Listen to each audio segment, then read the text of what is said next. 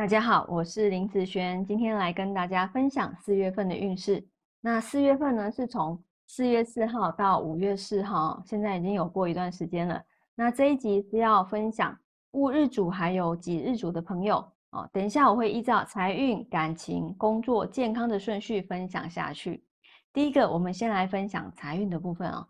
这个月呢，财运啊算是平平的一个现象哦，嗯，有一些看起来很好的投资。哦，市场上也是炒得很热，那也有不少人获利的感觉哦。但是呢，这个月的运势啊，真的很不稳定哦，一不小心就会损失了。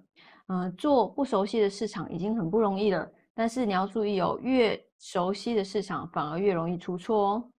那在感情方面来说呢，哈，男生女生来讲，这个月的感情啊，也也不是很好哦。有感情的朋友啊，小别胜新婚，别太黏着对方。也别太常跟对方联络哦，呃，专心去做自己能做的事，运动啦、健身呐、自己吃饭呐，其实一个人也可以做的啊。专心去进修，其实对双方都是不错哦。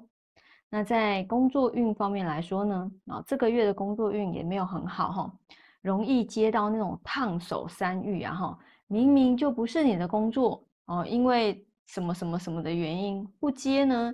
有人可能会讲话。接了自己可能也做不完，哦，所以有些有的时候有些东西，哦，可以把球也丢给别人，这不是不负责任，因为有进有出嘛，哈，不要只能进就不出啊，那这样对自己，嗯，健康方面都会造成影响。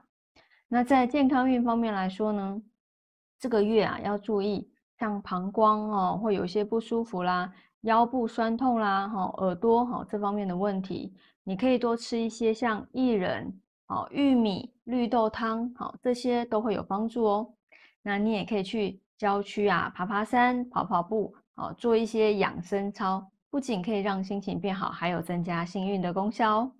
好，那我们这一集就分享到这边，我们下个月见，拜拜。